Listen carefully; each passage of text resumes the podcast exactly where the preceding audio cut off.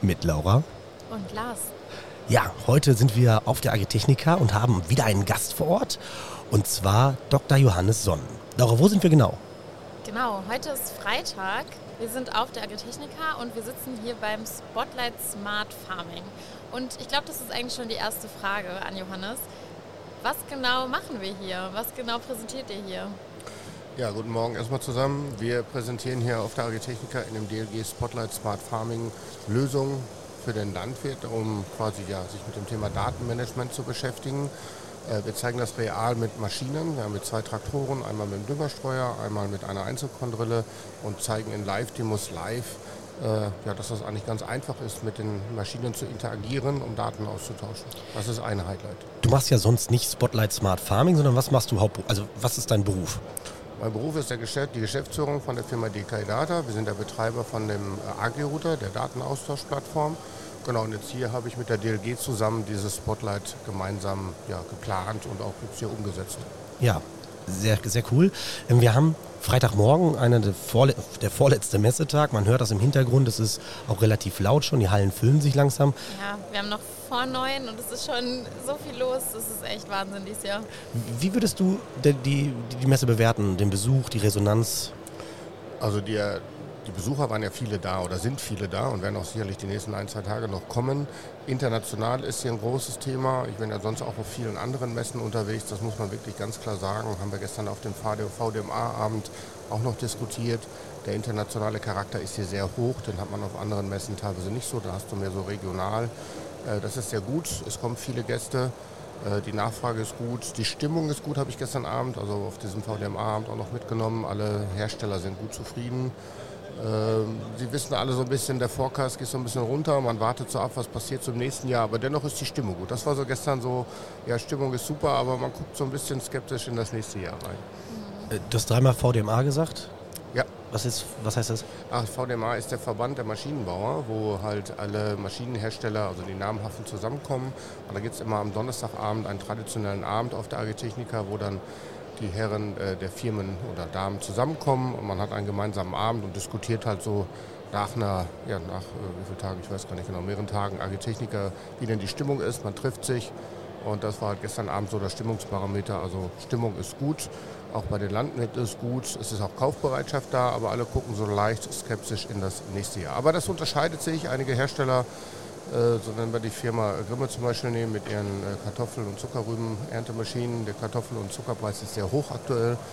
Die sind ja eher auf dem Modus, äh, es wird mehr, ja, können wir okay. gar nicht alles produzieren und andere gehen auch von 15 bis 20 Prozent Reduktion aus. Wir hatten hier bei euch auf dem Stand ja auch die Möglichkeit in den letzten Tagen in Form von Live-Demos öfter unser Produkt Agrarmonitor zu präsentieren und wir hatten auch das Gefühl, da sind gute Rückmeldungen gekommen und wir hatten spannende Gespräche. Was denkst du äh, beim Thema Smart Farming? Sind wir da auf dem richtigen Weg? Sind die Leute bereit dafür? Wie siehst du die Zukunft? Ähm, wir sind auf dem richtigen Weg. Äh, die Leute bereit, das ist eine gute Frage. Ich glaube, Smart Farming, sage ich immer, ist ein Pushmarkt. Man muss das mehr an die Leute heranbringen. Ich sage mal, mit eurem Produkt jetzt habt ihr einen ganz klaren Use Case. Umso mehr aufgezeichnet wird, umso besser kann ich die Rechnung schreiben. Ja? Rechnung schreiben, kommt Geld rein. Das, das hat man ja bei euch auch ganz klar gemerkt. Stand ist gut gefüllt diese Themen, die wir jetzt mehr machen im Bereich, ich sage mal, variable Applikation von Dünger, Aussaat oder Dokumentationssachen bei den Landwirten, das ist noch etwas verhalten, äh, weil sie noch nicht so richtig den, ja, für sich den Nutzen erkannt haben. Ich hatte die Tage noch mit jemandem gesprochen, der sagt, ja, wenn ich variabel Mais ausbringe, habe ich nicht unbedingt mehr Ertrag, aber der Mais hatte 10% mehr Energie. Das ist natürlich dann so für das Futter extrem wichtig, ja, das ist eine wichtige Information. Ähm, wenn die Subventionierer an der Hand, also Landwirtschaft ist ja subventioniert, wenn die mehr Daten wollen, dann wird sicherlich noch mehr Nachfrage nach diesen Technologien kommen, also im Bereich Dokumentation. Und äh, wo sie alle so ein bisschen Angst vor haben, ist vor diesem Thema, was kommt, wenn die Lebensmittelindustrie viele Daten wollen. Also Thema Nachhaltigkeit, CO2, die wollen ja alle am besten CO2-neutrale, CO2 freie Produkte ins Regal stellen. Also man überlegt schon über Verpackung, wie denn ein Produkt aussehen kann, um Regal den Besucher oder den Konsumenten anzusprechen, dass das CO2-neutral ist. Und da müssen ja viele Daten kommen. Ja. Und das ist ein großes Thema. Keiner weiß so richtig, was kommt auf uns zu. Ja, und ihr wisst ja, wie Landwirte so sind. Sie machen dann das, was dann muss, aber nicht ne, so vorausschauen. Ja, das ist, glaube ich, ein ganz spannender Punkt. Ähm, die Themen kriegen dann Traktion, die kriegen dann Gravität, es geht dann voran, wenn es irgendwie muss. Und Genau. ähm, obwohl du gesagt hast, also klar, Zustimmung, bei uns gibt es einen unmittelbaren Vorteil, ich kann sofort eine Rechnung schreiben, ich bekomme Geld. Aber das, was ihr macht oder was, wo ihr euch viel mit beschäftigt, mit den teilflächenspezifischen Applikationen, da kann ich ja unmittelbar Geld sparen. Ja, wenn du zum Beispiel beim Düngerstreuer, der jetzt hier hinter uns ist, ähm, du sparst ja nicht, dass du jetzt äh, Dünger einsparst, sondern du bringst ihn einfach gezielter und präziser aus mit dem Ziel, A, entweder den Ertrag zu erhöhen oder aber jetzt hier dieses Beispiel, den Energiegehalt des Maises zu erhöhen. Und damit setzt du die, deine Mittel besser ein. Und gerade beim Dünger ist es ja so, dass du nicht unbegrenzt Dünger kaufen kannst. Also denken die Landwirte schon darüber nach, ah ja, wie kann ich die verfügbare Menge, die ich habe, besser gezielter auf meinen Feldern ausbringen. Das ist natürlich dann auch wieder ein klarer, toller Use Case. Ähm, Landwirte müssen einfach sich mit dieser Technik beschäftigen. Ja? Und da fehlt ihnen, glaube ich, häufig die Zeit. Und da müssen die Hersteller oder auch die Händler mehr unterstützen, um die Technologien, die wir haben. Ganz kurz mal zwischen, ist es dann zu kompliziert? Teilweise ist es noch zu kompliziert, ja, das muss man ganz klar sagen. Wir reden ja immer von Interoperabilität, aber äh, die Industrie arbeitet auch weiter dran, dass es besser läuft und man merkt auch Verbesserungen. Äh, aber ich sage immer, die letzten zwei Jahre waren für die Digitalisierung eigentlich Gift, ja, weil da war es ja so, dass die Landwirte froh waren, wenn sie eine Maschine gekriegt haben. Ja, da haben die Verkäufer sich nicht wirklich viel angestrengt und gerade die Ver Verkäufer haben die haben noch Berührungsängste mit diesen Technologien. Ja? Das ist ein großes Problem, was wir haben. Ähm, sie müssen sich da mehr reindenken. Das sind noch viele Stahl- und Eisenverkäufer, wie wir immer sagen. Die Tage sagte jemand im Bus zu mir, ja, ja, wir müssten eigentlich mehr Leute für den Vertrieb von Landmaschinen einstellen, die vorher Telefone verkauft haben, iPhones, also digitale Technik. Ja. Ja, vielleicht was dran.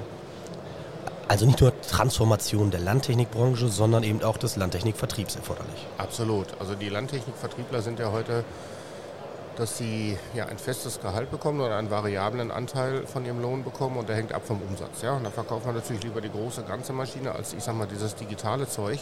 Ja? Da hast du wenig Marge, äh, viel Ärger. Ja? Und das wollen die nicht. Ja? Deswegen raten die teilweise bewusst äh, von diesen Sachen ab. Aber man hört hier auch auf der Messe vermehrt, äh, dass Vorgaben gemacht werden, danach Art, wenn du, wenn diese Maschinen nicht mit dem und der Plattform reden, dann machst du den Deal nicht. Ja? Und da haben natürlich viele Angst vor, dass sie dann irgendwie ihre Verkäufe verlieren, weil sie irgendwo nicht kompatibel sind. Ja? Also da haben wir wieder, Lars, das Thema muss. Ja? Auch das, das zählt genauso bei den Landmaschinenherstellern, Landmaschinenvertrieblern. Äh, Und da müssen wir einfach digitaler werden. Und es gibt ja tolle Beispiele. Wenn man sich John Deere anschaut, äh, ich, da gibt es jetzt ein ganz, ganz aktuelles Interview von der Dana Kovan, also die neue Dame in Kaiserslautern, Mannheim, die sagt ganz klar, unsere Händler müssen diese digitalen Technologien den Landwirten erklären, nicht ein kann, sondern müssen äh, und müssen ihnen auch helfen, diese Technologien in Betrieb zu nehmen. Und das ist ein richtig riesengroßer Schlüssel, weil dann kriegst du die Maschine auf den Hof ready to go.